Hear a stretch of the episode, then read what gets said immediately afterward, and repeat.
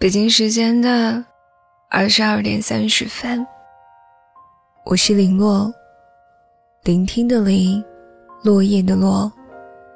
我在北京向你问好，你在哪里呢？关注微信公众号“五十二秒平行时间”，收听更多节目，讲述你的故事。深夜的孤独。和突如其来的心慌，大概是最难熬的时刻。毕竟是心理问题，要事无益。此生失眠是我最害怕的事情，尤其是在深夜。就像一艘没有帆的船，在一片黑暗之中，顺水逐流。挣扎、无助，最后都只能顺其自然。我曾经连续失眠了一个多月，从刚开始一周失眠两次，到之后每天都是这种状况：凌晨三四点睡着，五点多起床。奇怪的是，晚上不睡。白天竟然也不困。有时候天一黑，我就害怕，看着镜子里面，眼泪会止不住的流，并不是哭，就是单纯的掉几滴水。医生说，安眠药会刺激神经。又是在这个敏感的阶段，就让我喝了各种金的口服液。可是那种药对我并没有什么作用。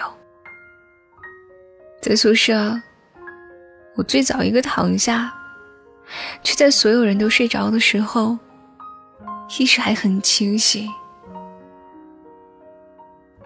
室友偶尔说梦话，我就接那么一两句。可气的是，没有人回答。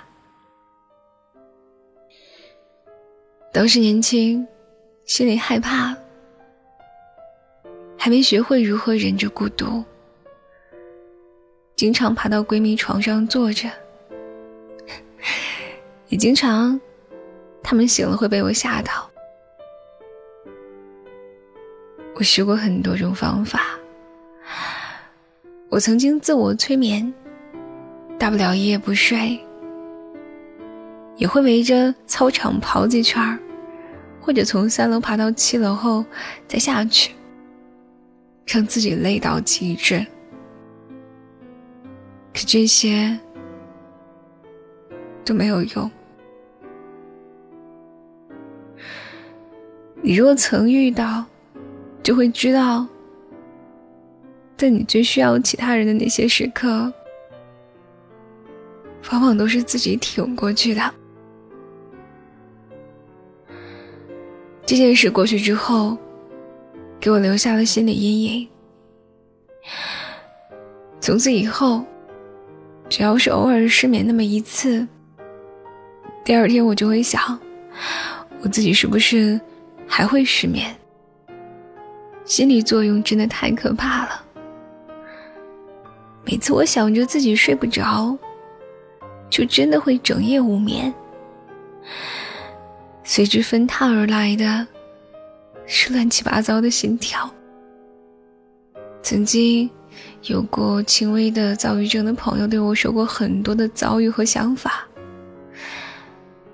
在常人看来，那些烦恼不值一提。他常挂在嘴边的一句话是：“你不是我，你不会懂的。”我说：“没有身临其境过，也不曾体会过你的惶恐。说非说理解，也不过原滋味的十分之一。”橙子说：“这是得了一种病，矫情入骨，晚期。”说简单点儿，就是太闲了，花太多的时间胡思乱想。或许是吧。这么多年，这么多年过去了，要不是最近几天犯了失眠的老毛病，无论如何也不会想起这段早该被释怀的往事。我记得那段曾经在我生命里出现过的岁月，它并不安静，却也是我曾经的时光。可我还在这里，你也还在这里，只是我们不会再相遇，也不会再重逢。我已经做好了告别的所有姿态，愿所有难熬的时光一去不再回来，